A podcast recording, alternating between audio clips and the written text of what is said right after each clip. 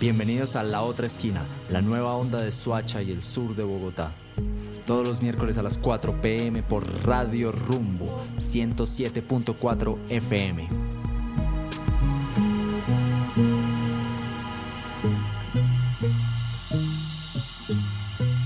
Buenas tardes, queridos amigos, queridas amigas, bienvenidos a La Otra Esquina Radio, el lugar en donde cada semana encontramos nuestro sur. Bonita mañana, bonito lugar, bonita la cama. Hoy es miércoles 6 de octubre de 2021 y nosotros seguimos charlando con ustedes desde acá, desde la 107.4 FM de Radio Rumbo, descubriendo y conociendo Suacha y el sur de Bogotá a través de sus jóvenes, sus historias y sus proyectos. Y como siempre les decimos, no solo Suacha y el sur de Bogotá, sino todo el país y todo el continente. Hoy con un tema muy importante que espero la otra esquina haya hecho mella para trabajar en eso y es la desinformación. Luisa, Cris, ¿cómo me les va?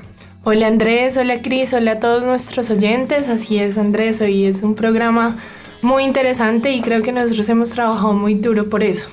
Y bueno, les cuento que en 2016, posverdad fue la palabra del año según el diccionario Oxford, para finalmente reconocer que es una realidad que llegó para quedarse y que hace referencia a circunstancias en las que los hechos objetivos son menos influyentes en la opinión pública que las emociones o las creencias personales aunque las noticias falsas y la desinformación no son exclusivas de nuestra época, son parte de una sociedad que está digitalmente conectada y permanentemente compartiendo y consumiendo datos e información.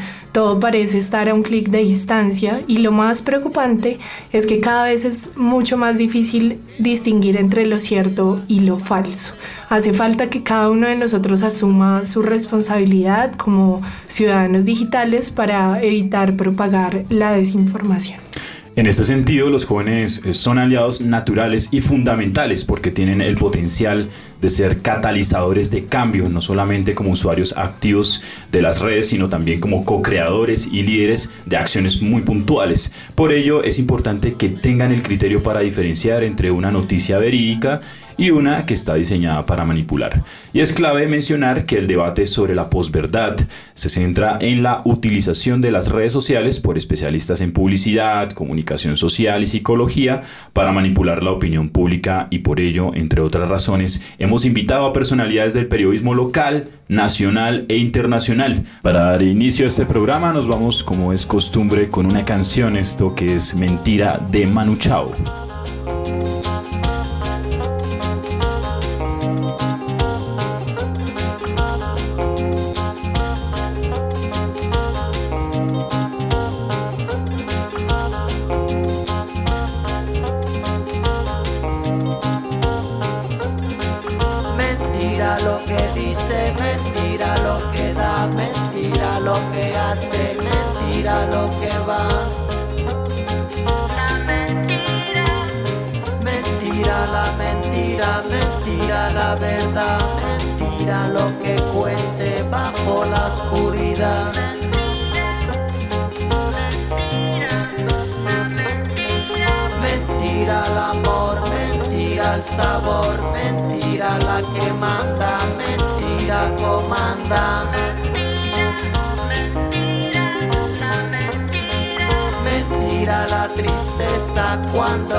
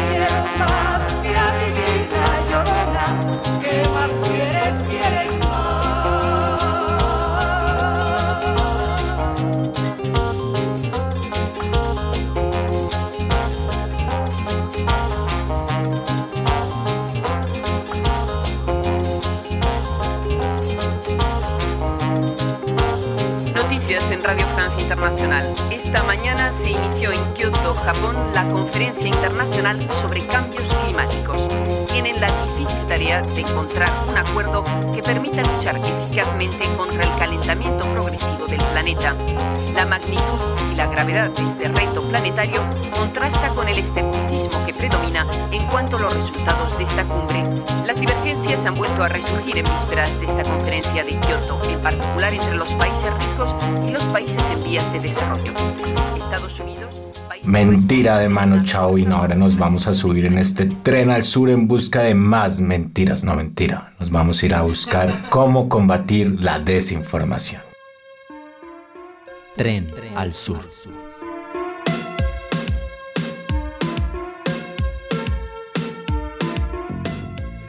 Y desde tierras no muy lejanas, que en algún momento fueron una sola con la nuestra, tenemos una invitada muy especial. Desde Venezuela nos acompaña Sharia Bendaño. Ella es periodista y también ilustradora. Ha sido partícipe y protagonista de procesos muy interesantes sobre la lucha contra la desinformación en su país, pero más allá de eso, ella ha tomado experiencias de otros países, ha conectado con otros medios que se han, han, enfocado en la verificación de información. Por esto y muchas otras cosas, yo estoy totalmente seguro que tiene mucho para enseñarnos sobre el tema que nos reúne aquí hoy. Así es, Chris Shari. Ella trabaja como reportera y como fact-checker del Efecto Cocuyo, que para quienes no lo conocen es un medio de comunicación venezolano independiente que usa todas sus plataformas para el libre ejercicio del periodismo y el acceso a la información. El objetivo principal de este equipo es combatir la desinformación, más en la coyuntura en la que se encuentra Venezuela, y además el mundo entero en materia de salud, dinámica de redes sociales y demás. Además de esto, Shari forma parte de la Red Latinoamericana de Jóvenes Periodistas y como ilustradora ha colaborado con portales de noticias y ONGs en Venezuela y en América Latina. Pero prefiero darle la bienvenida y que ella misma nos ilustre. Shari, bienvenida a la otra esquina. ¿Cómo te va? Buen día, muchas gracias por la invitación. Muchas gracias a ti, Chari, por estar con nosotros hoy en la otra esquina. Eh, yo creo que todo el mundo es hoy en día víctima de la, de la desinformación y el más enterado podría apartarse de ello. Y tú que eres la experta, quisiera que nos ayudaras a saber en este momento si realmente existen métodos para evitar caer en la desinformación o nosotros como ciudadanos de a pie, ¿qué podemos hacer al respecto? Sí, sí, sí, hay muchísimos, muchísimos métodos para evitar caer en la desinformación, pero también creo que es importante eh, tener en cuenta que todos podemos ser víctimas de, la desinformación. Si bien hay informes que dicen que eh, las personas mayores y las personas adultas, pero que no tienen educación universitaria, son grupos un poco más vulnerables, de igual manera hay investigaciones que dicen que todos estamos allí eh, en peligro de ser víctimas de la desinformación y por eso creo que de las, de las cosas que podemos hacer del día a día, porque por supuesto pues todos eh, manejamos WhatsApp, manejamos redes sociales, eh, manejamos distintas plataformas de mensajería, pues parte de lo que podemos hacer eh, al momento de recibir cualquier texto, cualquier imagen, cualquier meme, porque la desinformación viene en muchos formatos, es prestar atención a qué me genera ese contenido cuando yo lo leo. Eh, muchas veces la desinformación, apenas nosotros la leemos o la vemos, eh, nos puede causar preocupación, ansiedad, rabia, miedo, o sea, hay muchos, muchos, muchas emociones que están presentes allí y que son como un buen radar para saber si eh, posiblemente esa imagen o ese contenido pues es desinformación. Eso podría ser una. También otras características que tiene la desinformación y que podemos todos estar pendientes es la manera en la cual está escrita. Eh, muchas veces, no, no sé si, les, si a ustedes mismos les ha pasado eh, que reciben un mensaje y ese mensaje está escrito en mayúscula, entonces pareciera que la persona que te lo envía es como si te estuviera gritando desde el otro lado del teléfono. Entonces, cuando suele ser así, esa es una señal de alerta eh, de desinformación. Y también cuando envían, por ejemplo, textos que le faltan partes, que le faltan datos muy, muy importantes. Por ejemplo, cuando cualquier medio de comunicación serio e independiente escribe una noticia, por lo general, e incluye en los primeros párrafos qué fue lo que sucedió, cuándo sucedió, si es posible, a qué hora, eh, eh, de qué manera sucedió eso, etc. Entonces, esos datos muy, muy básicos son importantes para poder saber si un contenido es desinformación o no lo es. Shari, y lo que estás diciendo también me hace pensar que en este mundo actual donde todos queremos ser también periodistas y por las redes sociales estamos continuamente suministrando información. Uno podría decir además de víctimas, somos victimarios, porque nosotros también muchas veces o la ciudadanía está tratando de informar, de contar algo y muchas veces no con, con, la, con, con el conocimiento necesario. ¿Hay algún consejo también para, para, para los que se atreven a, hacer noticias, a informar en redes sociales, pues que también nos hacen eh, caer eh, en, en, este escenario tan confuso de noticias e información. Claro. Bueno, yo creo que independientemente de que, de que seamos o no seamos periodistas o profesionales de la comunicación, en todos está, o en nuestras manos está, siempre poder eh, buscar una manera de verificar, aunque sea de forma muy básica, lo que sea que nosotros, por ejemplo, vamos a reenviar. Eh, no sé si, si, si, les ha sucedido en alguna oportunidad, eh, seguro que sí. Eh, muchas veces se envían capturas de, de tweets que supuestamente dijo un político o alguna figura pública y resulta que al final, pues eso fue modificado de manera digital y se le tomó una captura. Entonces, por ejemplo, esas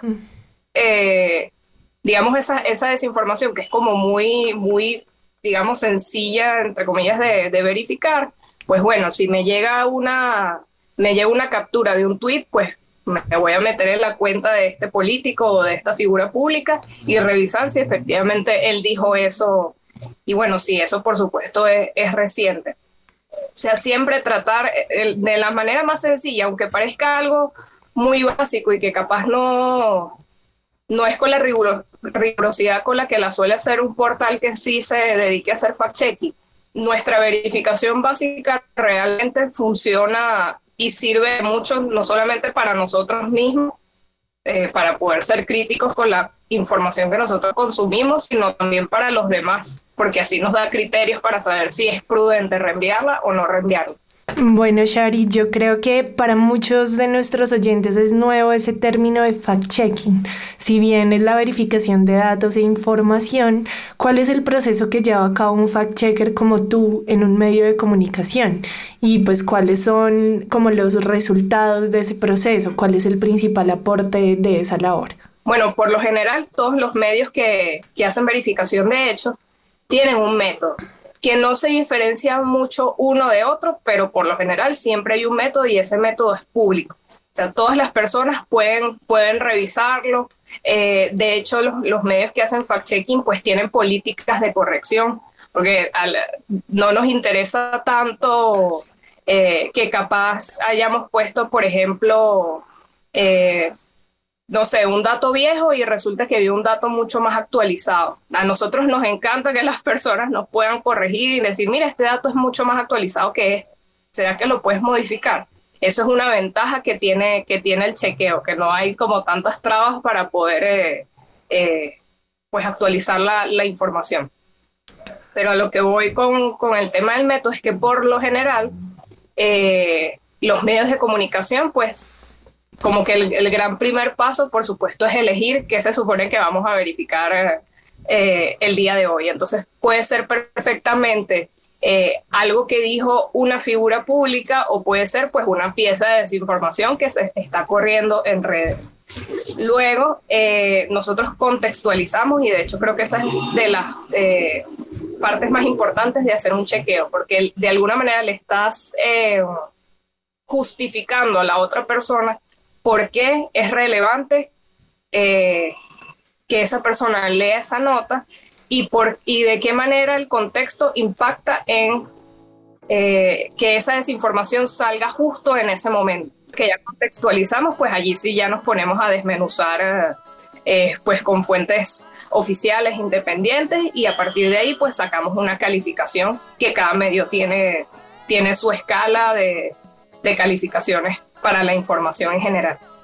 Qué importante esa labor que, que, que, se viene realizando y sobre todo lo, lo, pienso en épocas preelectorales, ¿no? Donde debe haber un trabajo mucho más acucioso y más juicioso por parte de ustedes. Chari, sabemos de tus ocupaciones, pero te agradecemos mucho haber estado por acá en la otra esquina radio. Nosotros seguiremos hablando con otros colegas sobre este tema tan importante que es la desinformación. Desde Caracas, Venezuela, ya era Shari Aventaño, reportera y fact-checker de Efecto Cucuyo. Un abrazo, Shari, y hasta la próxima. Muchas gracias a ustedes. Bueno, y acá seguimos en la otra esquina radio, desde Colombia, desde Suacha también se está trabajando este tema de la desinformación y tenemos a un invitado muy especial. Así es, eh, Andrés, para darle la entrada a nuestro segundo invitado, debemos poner en contexto las últimas coyunturas que han marcado la historia reciente de Colombia. Una de ellas, la movilización social, con dos momentos determinantes en el 2019 y el 2021. Y por otro lado, la pandemia, que tuvo su momento en el 2020. Fueron tres años consecutivos en los que las redes sociales jugaron un papel fundamental, principalmente por su capacidad de permitir a los usuarios informar e informarse sin depender de agencias periodísticas.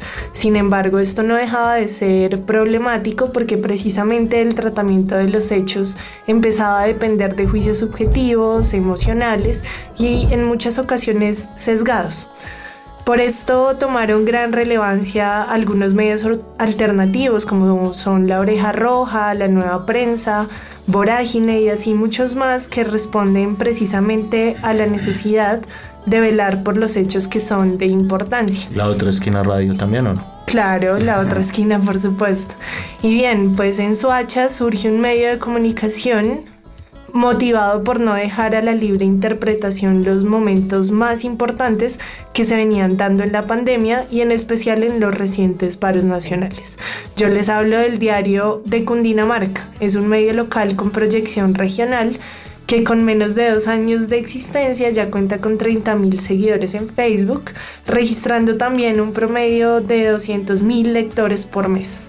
Nos acompaña en su representación su creador y actual director Michael Anzola Solano, periodista formado en la Uniminuto del municipio, condecorado como periodista revelación del departamento de Cundinamarca en febrero de este año y quien se ha caracterizado especialmente por su forma de hacer periodismo a nivel local, respondiendo a un método de inmersión, de inmersión en el lugar de la noticia con el fin de contar con una perspectiva experiencial cada una de ellas. Michael, un gran saludo para ti, mi hermano. Bienvenido a la otra esquina radio. Hola, ¿qué tal? Muy buenos días. De verdad, agradecerles por la invitación, por esa bienvenida tan, tan calurosa, tan hacen que uno se sonroje y todo.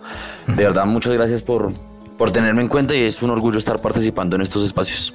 Gracias a ti por estar por acá, don Michael. Hemos escuchado mucho de tu trabajo y hoy con este programa queremos poner en el centro del debate cómo combatir la desinformación y para comenzar de una vez quisiera preguntarte cómo ves tú el nivel de desinformación que vivimos en el municipio de Suacha sabiendo que es un municipio que no había tenido hasta hace pocos años medios de comunicación especializados en cubrir de lleno el territorio tal cual como lo hace Diario de Cundinamarca. El tema arranca desde ahí, cuando eh, las personas que estaban, digamos que en la escena manejando el tema del periodismo local, se dedicaron a trabajar detrás de un escritorio y no en la calle, en los territorios, en el lugar donde ocurren los hechos, pues se queda muy sujeto a la, a la especulación y por supuesto a la desinformación. Y a eso hay que sumarle que la realidad de los medios locales siempre ha sido, por lo menos en los últimos años, se ha convertido en que el medio local no busca eh, generar una, un espacio de opinión, un espacio de debate, un espacio crítico, sino simplemente busca una manera de tener bienestar de tener un bienestar económico, tener un bienestar para las personas que trabajan o que crearon ese, ese medio de comunicación. Es ya un tipo de periodismo que está mandado a recoger y hay que hacer las cosas un poco diferentes. Y ahí entra la lucha contra la, la desinformación. Hay casos muy puntuales, muy trágicos. Por lo menos hace un año, no sé si ustedes lo escucharon, eh, se generó un incendio en la estación de policía de San Mateo, Claro. como una 5 del municipio de Soacha. Mm. Y eh, la primera versión fue eh, un intento de motín. Disidentes de las FARC que protagonizaron un intento de motín y trataron de, de escaparse y bomberos y policía muy rápidamente atendieron la emergencia. Ese es el comunicado del, pol- del comandante de la policía de Cundinamarca en ese entonces, César Ovidio Castro. Pero eh, ya uno pasa el 5, eso fue el 4 de septiembre, pero pasa el 5, el 6, el 7 y uno empieza a hablar con las familias y empieza a recoger videos y empieza a darse cuenta que no fue ningún intento de motín. Y que los bomberos se demoraron casi hora y media en llegar. Y que la policía tenía el control de la celda y tenía el candado y tenía las llaves y tenía todo para abrir la celda y no lo hicieron.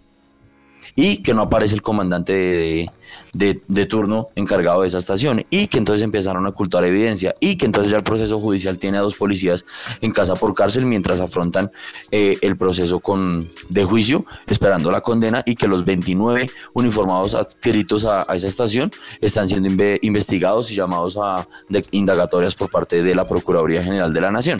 Es uno, de los tantos ejemplos que hay aquí de la desinformación, donde los medios tradicionales que ya tenían recorrido en Suacha, pues se vuelven agencias de relaciones públicas y lo que les digan, ellos lo publican. Pero no, pero se pierde esa esencia de ir, preguntar, estar en el territorio, estar en la calle, desgastar la suela del zapato, buscando la, la información y buscando las diferentes caras que pueda tener la moneda. Bueno, que, que respiro saber que existe el diario de Cundinamarca y una persona como Michael trabajando y entendiendo la coyuntura actual del periodismo, de la información y de la desinformación de esa manera. Yo creo que definitivamente Suacha y el país lo necesitan. Pero me surge también la pregunta y quisiera ahondar un poco más en Diario de Cundinamarca. Michael, que, ¿quiénes son ustedes? Te oyes muy joven, se nota que es un parche con, con muchas ganas de, de- buscar un, un municipio diferente. Cuéntame un poco más de- del equipo y de lo que hace eh, Diario de Cundinamarca hoy por acá, por nuestra tierra. Bueno, eh, yo tengo 22 años, eh, cumplo 23 en el próximo mes. Eh, Diario de Cundinamarca eh, nació el primero de abril del año 2020, en plena eh, temporada de pandemia, creo que fue tal vez una semana y media después de que se genera ese simulacro del puente festivo donde encierran a todo el mundo por la llegada del COVID a Colombia. Después de ya de un par de días de estar creado, Carlos Andrés Vázquez, eh, él también tiene 22 años, él eh, está estudiando actualmente todavía la carrera aquí en Uniminuto Suacha, eh, se suma al proyecto y eh, ya tal vez un mesecito, dos mesecitos después, eh, Alexander Vera, quien también es periodista de, de Suacha, él tiene 26 años, él ha trabajado en la emisora comunitaria del municipio de Suacha, es corresponsal de Canal Capital, también se suma al proyecto. Somos tres personas que, como tú lo dices, queremos un, un municipio diferente, que entendimos que por más difícil que sea, siempre hay manera de tener una eh, independencia, no tener un respaldo o no tener eh, deudas eh, de honor o de lealtad con algún político de turno, porque aquí en Suacha tristemente se volvió así, que si tú quieres conseguir un trabajo que te pague bien, pues entonces le haces campaña al concejal y al alcalde y ellos te devuelven el favor con un contrato en, en la alcaldía. Nunca hemos sido de ese estilo, sino de hacer las cosas a nuestra manera. Y eh, concluimos, concordamos en esas tres cosas y decimos, pues sí, somos un grupo de pelados, somos eh, unos, un parche joven, pero un parche joven que sabe hacer las cosas, que sabe lo que es, es Suacha, sabe lo que necesita Suacha y que tenemos una proyección de, llegar, de llevarlo al, departamento. Y eh, por cosas del azar, del destino, de la vida, pues eh, uno empieza entonces a hacer la, la piedrita en el zapato de, de- de la administración y a partir de ahí entonces la gente empieza a percibirlo a uno como el que le da zapatos a Saldarriaga, el que le da zapato a la alcaldía, el opositor. Nunca fue el objetivo, nunca eh, fue el objetivo, pero no nos trasnocha eso. La verdad, sentimos que si se habla tanto de eso es porque se está haciendo bien y porque tal vez somos los únicos que estamos metiendo el dedo en la herida, echándole limón a la herida. Eh, y ese termina siendo el trabajo del periodista, ¿no? Maravilloso, eh, Michael, lo que ustedes están haciendo. Además que no se quedaron con las manos cruzadas, sino que decidieron asumir ustedes esa responsabilidad. Quisiéramos quedarnos hablando más contigo, pero ya sabes cómo son los tiempos de radio. No queremos que después el diario de Cundinamarca nos esté señalando de que editamos y censuramos información. no, y para cerrar, pues ahí debo mencionar que realmente el trabajo de Diario Cundinamarca ha sido realmente importante. Yo siento que desde que existe el diario del año, desde el año pasado, eh, en Suacha la gente se siente más informada y confiamos mucho en Michael Anzola en personalmente digo que es uno de los mejores periodistas a nivel ético que he conocido. Michael, muchas gracias por acompañarnos hoy en la otra esquina y bueno, en una próxima ocasión nos estamos charlando. Un honor haber estado acá, mi admiración para, para todos ustedes y muchísimas gracias por tenerme en cuenta. Ese era Michael Anzola de Diario de Cundinamarca y también estuvimos con Chari Avendaño de Efecto Cucuyo desde Caracas, Venezuela y así comenzamos este programa un poco más desinformados o informados sobre la desinformación. Para seguir informados, Andrés, precisamente invitamos a todos nuestros oyentes a que sigan a nuestros invitados de hoy, al Efecto Cocuyo y al Diario de Cundinamarca en sus redes sociales. Y así no olviden también seguirnos a nosotros. Encuéntrenos en Instagram como La Otra Esquina FM y en Facebook y Twitter como La Otra Esquina Radio. Nos vamos con más música, esto que se llama Opposite People de Fela Kuti.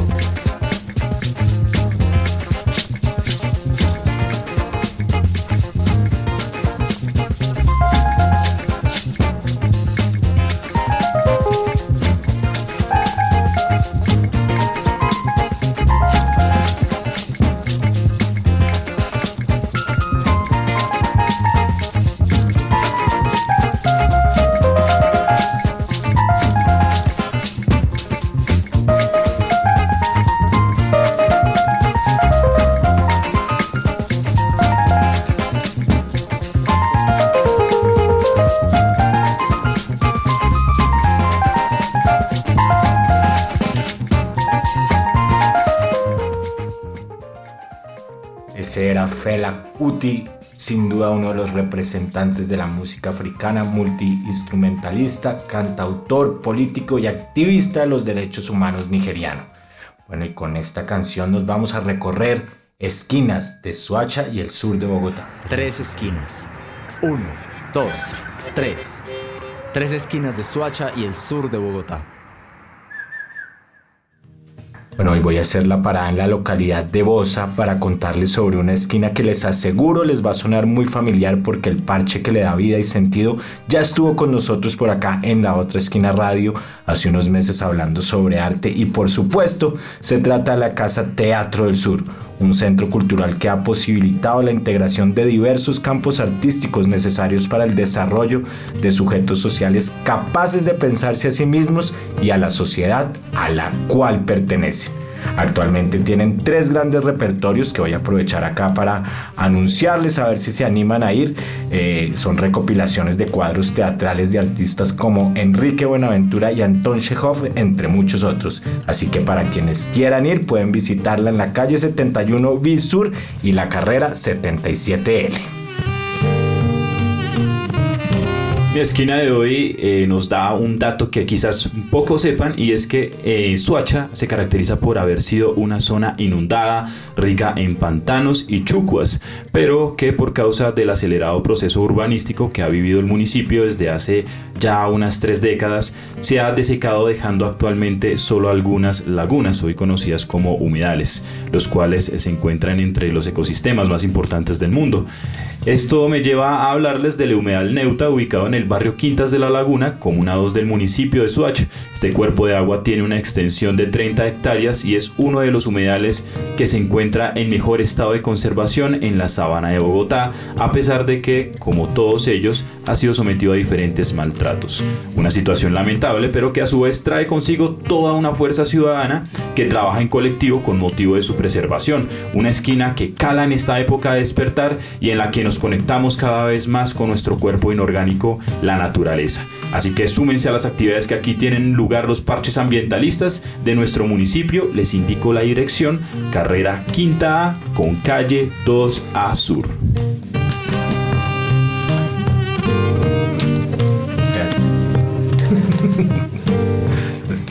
Para la tercera esquina les cuento a nuestros oyentes que Bogotá cuenta con 13 casas de juventud en diferentes localidades.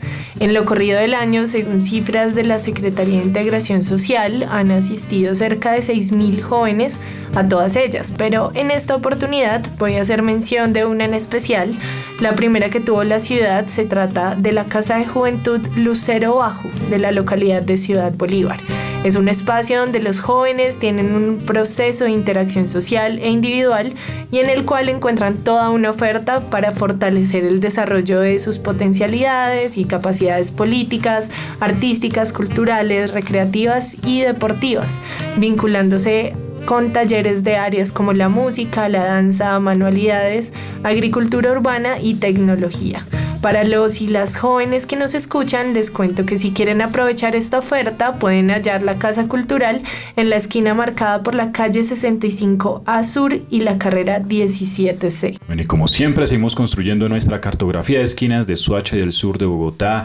En esta ocasión con esquinas artísticas, esquinas ambientales y llenas de trabajo juvenil. Nos vamos con la siguiente canción. Esto que se llama Doña Justicia del artista Briela Ojeda.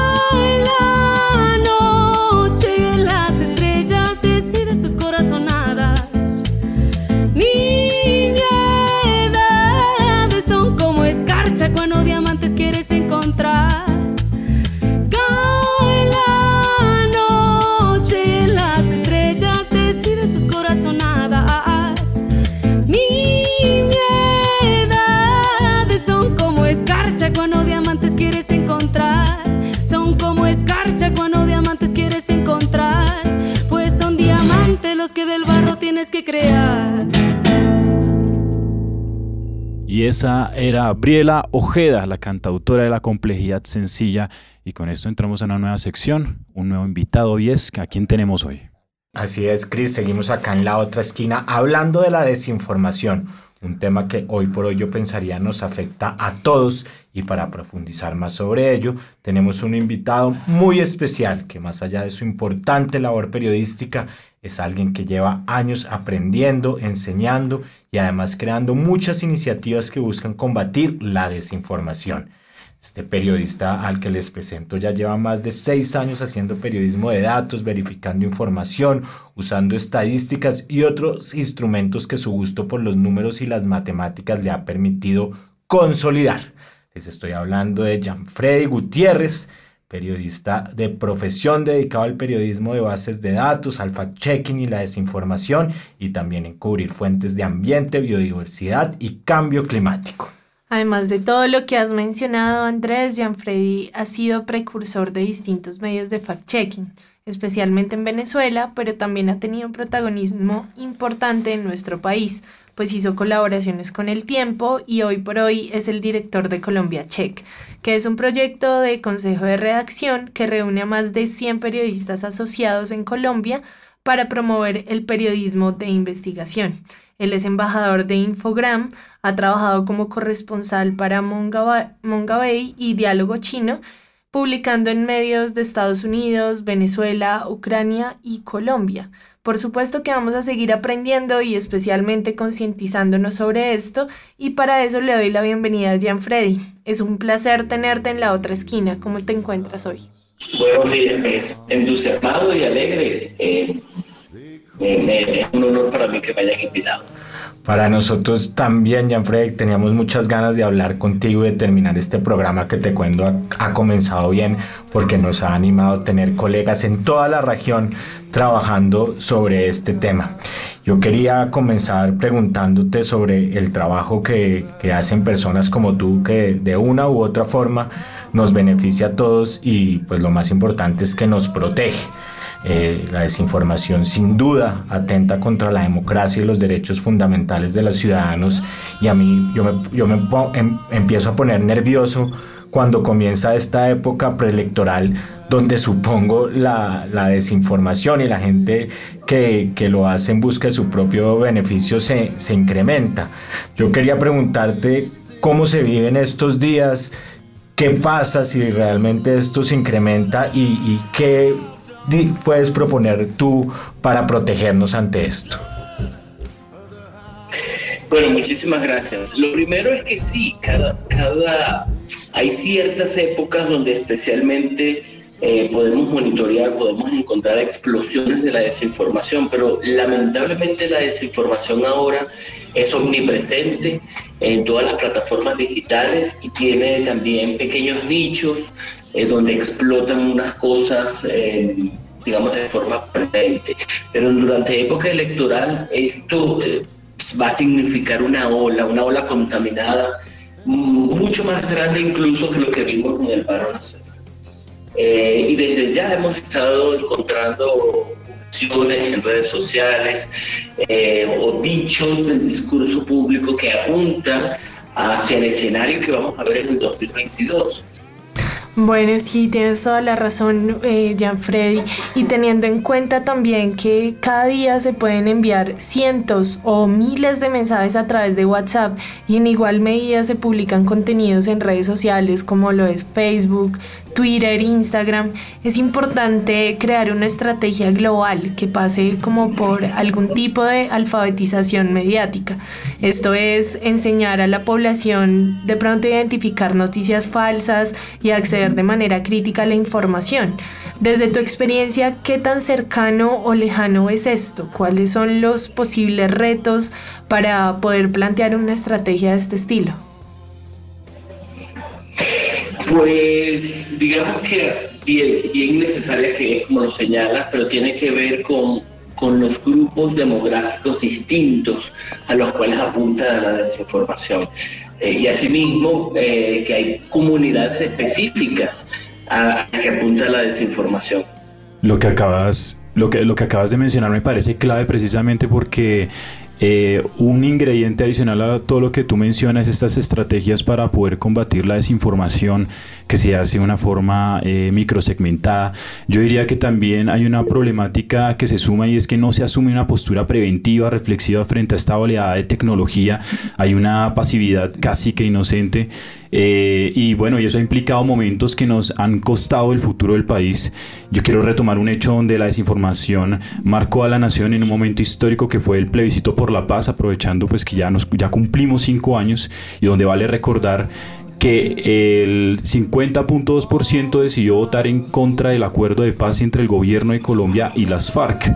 Y se sabe que mucho de lo que motivó ese resultado fueron los varios rumores difundidos durante la campaña en contra del acuerdo de paz, que sugerían que los exguerrilleros entrarían en la política y convertirían a Colombia en una dictadura de izquierdas, entre comillas, o que quienes eran responsables de crímenes no serían castigados. Eh, Frey, ¿qué nos sugiere un hecho como ese sobre la capacidad del colombiano para informarse? Bueno, justamente Colombia Check nació a raíz de eso y hace otro elemento que falta mencionar allí es la admisión del jefe de campaña de no, de, de que se usó desinformación, contenido engañoso, falso para promover su opción, ¿no? Es decir, eh, eso justamente el mismo año en que Donald Trump fue candidato a presidente y es cuando coincidimos con lo que el profesor Miguel de Fresno llama una voluntad de supremacía ideológica. Es decir, eh, empezamos a notar cómo los líderes populistas eh, empezaron a descaradamente decir que estaba bien mentir si por razones históricas o políticas o ideológicas era muy importante obtener o conservar el poder. Eh, y entonces eso nos lleva a, que hay una cierta capacidad más o menos eh, contaminada para informarse. Pero también hay un tema que tiene que ver con los sentimientos y con las posiciones ideológicas que llevan a que parte de las audiencias prefieran creer en algunas cosas por encima de otras como verdaderas por conveniencia. Es decir, cuando tú ves una fotografía falsa de tu candidato preferido o tu candidato menos preferido, presuntamente al lado de un conocido narcotraficante, tú le das validez o no a esta fotografía basada en tus preferencias, en tus miedos, tus sospechas. Y cuando estás expuesto a una verificación donde dice, no, esta fotografía es falsa, normalmente las audiencias nos responden, si no fue verdad, podría haber sido verdad. Y es lo que dice Miguel del Fresno, que es la posverdad que está sembrada. Es decir, que la información comprobable, verificable, sana, útil, eh, puede ser descartada por ciertas audiencias si eso rompe con los esquemas de alegrías, temores, sospechas, dudas que tiene. Es decir, uno tiene un, universo construido, pues la realidad tiene que ser de una forma, y si encuentra contenido que lo desafía, entonces probablemente la rechace. Por eso es que cuando tenemos contacto con familiares que son antivacunas, eh, digamos coyunturales, ¿no? no que creen en teorías de conspiración, sino que dudan de administrarse eh, este biológico anticoronavirus, suelen estar influenciados por estas cadenas o estos audios de WhatsApp que les dan la razón de las sospechas que tienen contra la OMS, contra el gobierno de su país, contra el alcalde. Eh, entonces es mucho más difícil combatirlo porque estás combatiendo la construcción de identidad. No es no solamente un tema de información, sino hay un tema de persuasión a través de, de las emociones y allí el periodismo tiene que aprender a ser tan persuasivo, tan sexy, me gusta decir a mí, tan sensual como la desinformación que lo es eh, inmensamente seductora. Claro, y no hay duda que parte de, la coyuntura actual, de la violencia que ha tenido el país, de su conflicto armado de tantas décadas, ha sido eh, por culpa de un periodismo independiente y de proyectos que de alguna manera estén trabajando en contra de la desinformación. Y desde ese punto de vista, John Freddy, queríamos aprovechar que estás por acá en la otra esquina para contarte que este es un programa que se hace dedicado a jóvenes del sur de Bogotá, de Soacha especialmente, pero que también está llegando a juventudes a nivel nacional e internacional.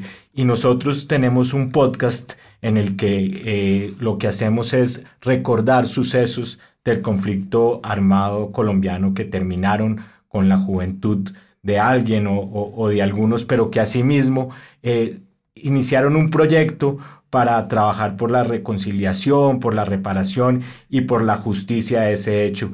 Queríamos compartir contigo esta historia del laboratorio de periodismo que quizás ya has oído hablar, un camioncito de la Flip que va recorriendo las zonas más afectadas por el conflicto y que siembra la semilla del periodismo en cada vereda, en cada pueblo y en cada corregimiento al que visita.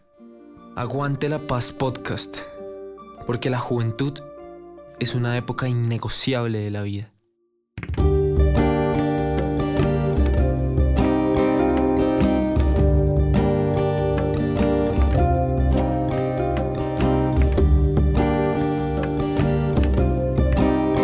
Pero, pero quiero decir que la independencia tiene un valor. Independencia de tipos independientes que denuncian a los militares por violar derechos humanos, eso es terrible. Si uno nomás se burla de ellos con el que de central y así nomás llaman a decir, oiga, vale, sabe, no sé qué, sí, sí, sí. O, o, o la gente decente que ahora trasladó sus oficinas a la picota mandan cada rato. Cada rato van a decir que si es que, ¿qué? ¿Vos ¿No te sabes otro nombre o qué?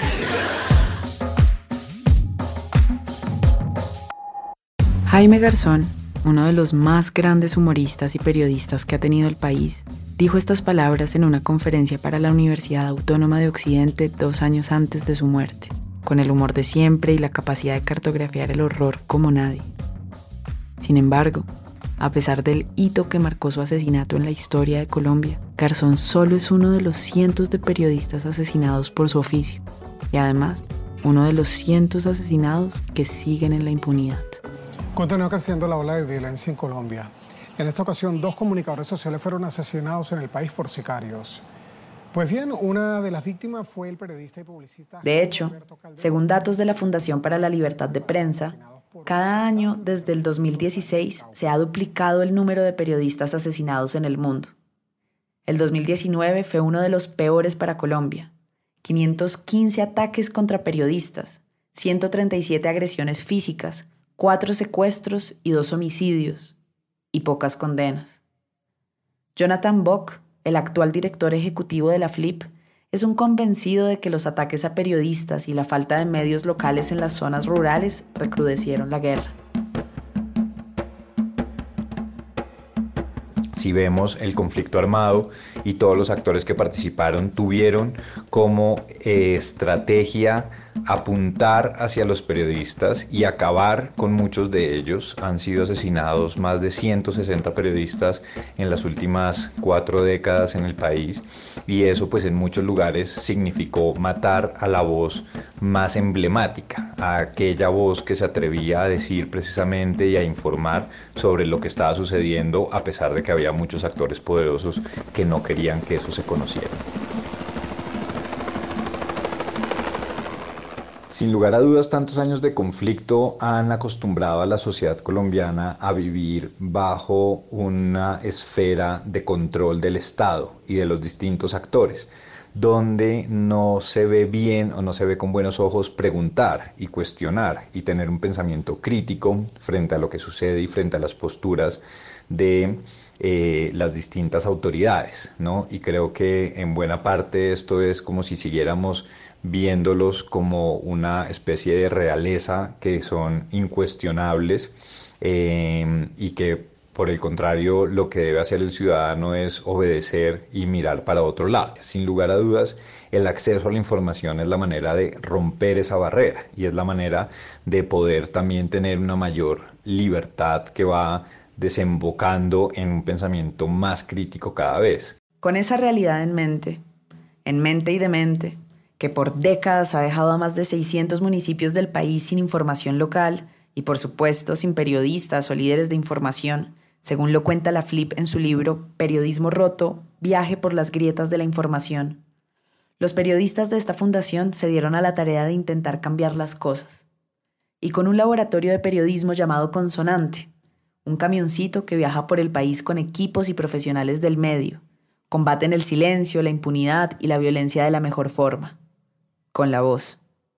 Esa voz que la guerra silenció por tanto tiempo. Carolina Arteta, directora pedagógica de la FLIP, es quien lidera este proyecto. Ella ha recorrido Colombia de sur a norte, abogando por las palabras, por la libertad de recontar la historia y de escuchar nuevas voces. En Consonante nos dedicamos, como, como lo somos, ¿no? un laboratorio de exploración periodística, a explorar distintas maneras de narrar, a reconocer otras maneras de narrar, eh, a reconocer que en algunos lugares la cultura oral tiene mucho más fuerte, tiene mucha más fuerza que eh, la escritura o la lectura. Eh, y que hay distintas maneras en las que un comunicador puede aprovechar eso para llegarle al público y para hacerse escuchar em, y, para, y para tomar costumbres que son de su audiencia para lograr comunicarles algo que debe ser de su interés y que tal vez ya lo es. Entonces, em, el acceso y la calidad eh, van de la mano y en, y en, Colombia a nivel local eh, eso quiere decir reconocer muchísimas maneras de narrar, muchísimas maneras de contar que van mucho más allá de lo que nosotros eh, tal vez desde las ciudades o que los periodistas que hemos trabajado en medios de comunicación tradicionales reconocemos. Em, en mi caso personal ha sido todo un proceso de construcción em, llegar a reconocer eh, afirmaciones tan sencillas como que eh, podemos, por ejemplo, em, utilizar un megáfono para dar las noticias y que tal vez eso tenga mucho más fuerza en un lugar que un periódico impreso. Para Carolina, recontarnos es precisamente desafiar al periodismo cómodo, ese periodismo que se hace desde los escritorios de las grandes ciudades y que impone su agenda y forma de pensar. De hecho, Yuri Marcela Poloche, gobernadora de la comunidad indígena Escobal en Chaparral, Tolima, y una de las primeras asistentes del diplomado del laboratorio, sí que sabe de cambiar paradigmas. A las pocas semanas del taller ya había inventado un formato de comunicación local que difunde noticias por WhatsApp a varias veredas, resguardos y municipios de la región en una zona tan azotada por la violencia, donde Yuri y quienes se le unieron se han convertido en un faro, en un grito. Eh, ha sido un proyecto muy bonito porque fuimos 30 eh, personas las que estuvimos en el laboratorio y fueron, digamos, como muchas personas de diferentes eh, comunidades, habían unas en el sector urbano, por ejemplo, yo me desplazo hacia Chaparral cinco horas en carro y es lo que decimos, ¿no? Siempre es complicado eh, tener un medio de comunicación allá.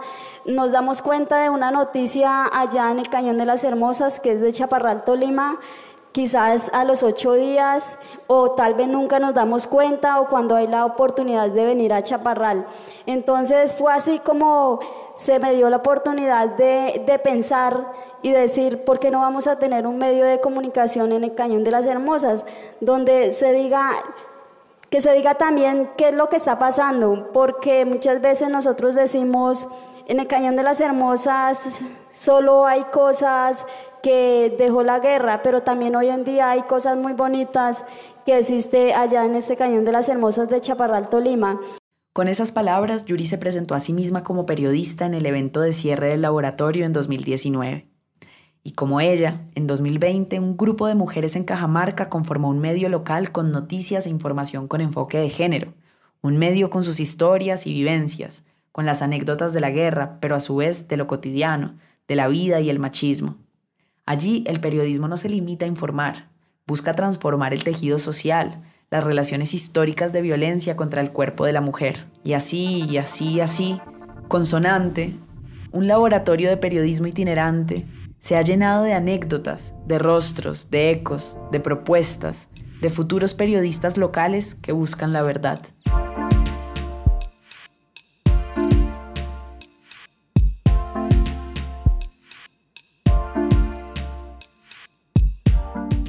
al final es recordarnos constantemente la frase que resume el espíritu del proyecto y es sonar juntos. Nosotros sonamos en la medida en que sonamos con la gente y eso es lo que quiere decir consonante literalmente, ¿no?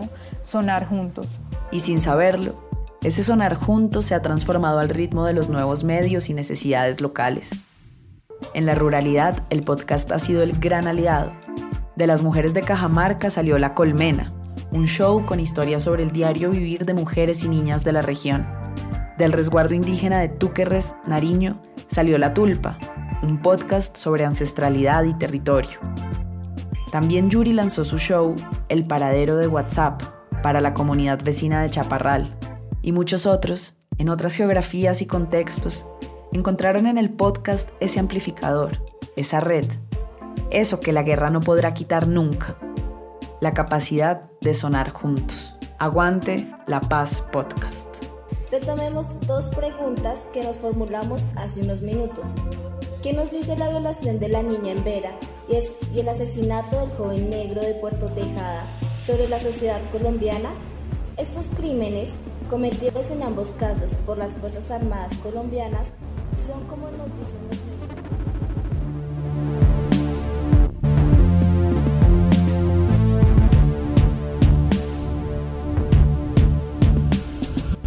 A mí me gusta mucho esta historia y, bueno, Jean-Frey, te queríamos preguntar sobre ella. Yo siento que, que hay esperanzas también desde las nuevas narrativas y que se están haciendo proyectos muy interesantes para el derecho a la información que todos los ciudadanos tenemos. No sé si habías oído hablar sobre ello, pero queríamos saber tu opinión sobre esta clase de proyectos y sobre esta historia que trajo hoy Aguante la Paz Podcast. Bueno, justamente en la misma sede donde está Colombia Check se reúne Consonante y, y coincidimos los, los días martes eh, en el mismo espacio. Entonces los hemos, los hemos visto y los hemos escuchado trabajar. Yo creo que el futuro del periodismo es colaborativo eh, y eh, tiene que ver con las nuevas narrativas, como bien señala es decir, hay que llegar a las audiencias no, solo para decirles cosas, sino para escucharlos. Eh, pero también hay que transformar las historias en nuevas formas narrativas que puedan, mm, digamos, parecerse más a las audiencias y trascender incluso las propias, los propios límites de la, de la virtualidad, de lo digital, eh, para acercarse y para que las audiencias, las personas, a las, para, las cuales nosotros prestamos el servicio público de periodismo, se parezcan más eh, o, se identifiquen mucho más con las historias, que, que se escuchen y resuenen como son ellas. Sí, a mí me parece clave eh, el trabajo, por ejemplo, que hace Consonante, que lleva pues el periodismo a los territorios donde no existe. Pues yo siento que es como la apuesta por el periodismo local, como lo vimos, por ejemplo, hace poco con el diario de Cundinamarca, que es una de las fórmulas claves para empezar a pensarse la democracia, como creo yo en realidad debe funcionar, en la que exista pues una participación desde la localidad, desde la región, en este, en este caso con un objetivo que es para contarse desde el territorio y que sirve y funciona bastante para el tema que hablamos hoy en la otra esquina y es para combatir la desinformación.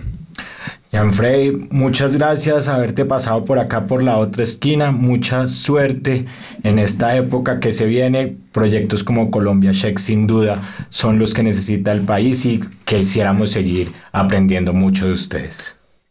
Bueno, muchísimas gracias y me encantaría hacer una pequeña invitación, ya que me hablaron que su audiencia es tan juvenil, es entrar en nuestra cuenta de TikTok eh, slash porque allí tenemos una nosotros transformamos nuestros chequeos en audios y videos de TikTok eh, con humor, con baile, con, es relativo a esta red social y ahí hemos tenido más de un millón y medio de videos vistos, es decir, que estamos llegando a nuestras audiencias más centennials, más millennials y bueno, es un éxito para nosotros que nos encantaría compartir maravilloso. También lo compartiremos con nuestras redes sociales, Cris. Claro que sí, ya cerrando en este programa con el Colombia Check, eh, con el slash Colombia Check de nuestro invitado de hoy y nuestra invitación a nuestras redes sociales como La Otra Esquina FM en Instagram, La Otra Esquina Radio en Facebook y Twitter.